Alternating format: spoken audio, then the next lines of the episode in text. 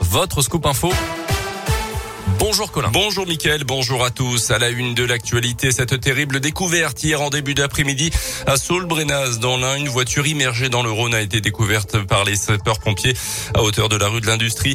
À l'intérieur du véhicule, il y avait le corps sans vie d'un homme âgé de 60 ans. D'importants moyens ont été dépêchés par les secours. Selon le progrès, le véhicule n'était pas visible de la rive. Un agresseur sexuel condamné hier à Bourg à deux ans de prison ferme après une série de violences ces derniers jours. Il y a dix jours à Bourg, alors en état d'ivresse. Il s'en était pris à une adolescente dans le centre-ville, ainsi qu'à une commerçante qui n'avait pas déposé plainte contre lui. Poursuivi également pour deux autres agressions. Ce ressortissant soudanais écope également d'une interdiction définitive du territoire français. Son nom sera également inscrit au fichier des auteurs d'infractions à caractère sexuel.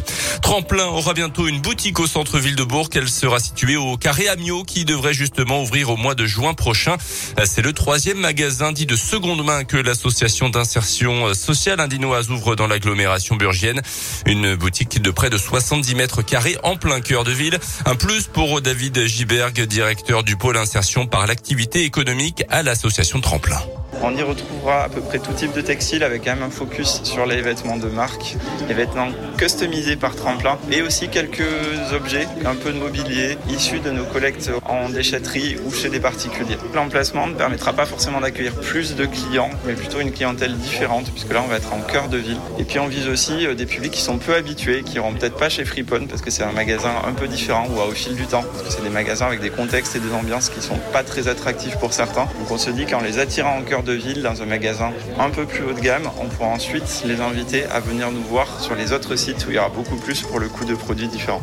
Les deux autres boutiques de tremplin dans l'agglomération de Bourg sont donc Fripon à Bourg et au fil du temps à Perona. Dans l'actu également, la mort d'Ivan Colonna. Hier, le militant indépendantiste corse a succombé à ses blessures. Il était dans le coma depuis près de trois semaines après avoir été violemment agressé par un co-détenu djihadiste à cause d'un blasphème de l'ancien berger corse. C'était à la prison d'Arles. Cette agression avait entraîné de violentes manifestations en Corse. Ivan Colonna purgé une peine à perpétuité pour l'assassinat du préfet Erignac en février 1998. Dans la région, les Dalton refont parler d'eux. Le collectif de rappeurs lyonnais a tiré au paintball sur un bâtiment administratif de la préfecture hier soir à Lyon. Pensaient viser le logement du préfet de région Pascal Mayos. Ils l'ont d'ailleurs expliqué dans une vidéo. Sauf que selon le progrès, ils se sont trompés de cible et ont aspergé un bâtiment abritant les services financiers et ressources humaines. En février dernier, ils avaient également lancé une bombe à eau dans le visage du maire du 8e arrondissement de Lyon. Les sports en basket, un match à qui tout double ce soir pour la Gielbourg face aux Allemands. Doulm à Equinox à partir de 20h.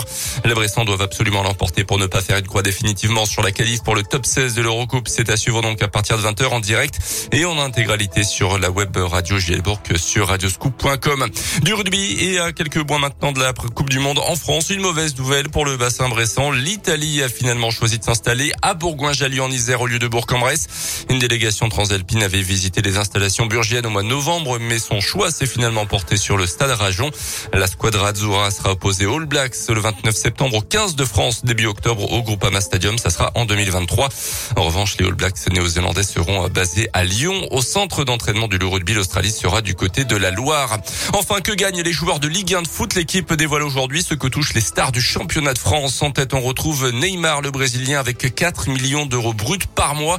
3 millions 300 000 euros pour euh, Messi, 2 millions 2 pour Mbappé. Sur les 23 premiers de ce classement, 21 jouent au Paris Saint-Germain. Du côté de l'OL, Ndombele et Boateng figurent dans le top 30 avec chacun 350 000 euros par mois.